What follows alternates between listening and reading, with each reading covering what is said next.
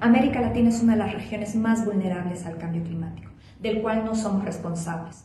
Es por ello que en vísperas de la COP26 apelo al artículo 28 de la Declaración de los Derechos Humanos.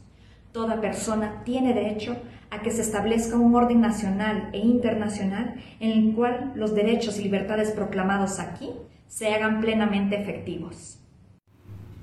Hola, soy Daniela Gallo, soy hondureña, vivo en la Ciudad de México y soy migrante. Me entrené con Climate Reality este 2021. Como migrante, te quiero decir que dejamos atrás todo lo que conocemos porque dejamos de ver nuestro país como un lugar seguro para vivir, debido a la violencia y la corrupción, además de los desastres naturales que en su mayoría son causados por el calentamiento global. Esto aumenta la falta de oportunidades y hunde nuestros países en la pobreza y el hambre.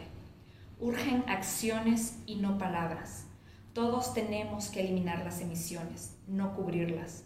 Solo así podremos disminuir los riesgos de nuestros países, además de fortalecer su resiliencia con acciones climáticas. Hagámoslo real. Acción climática ya.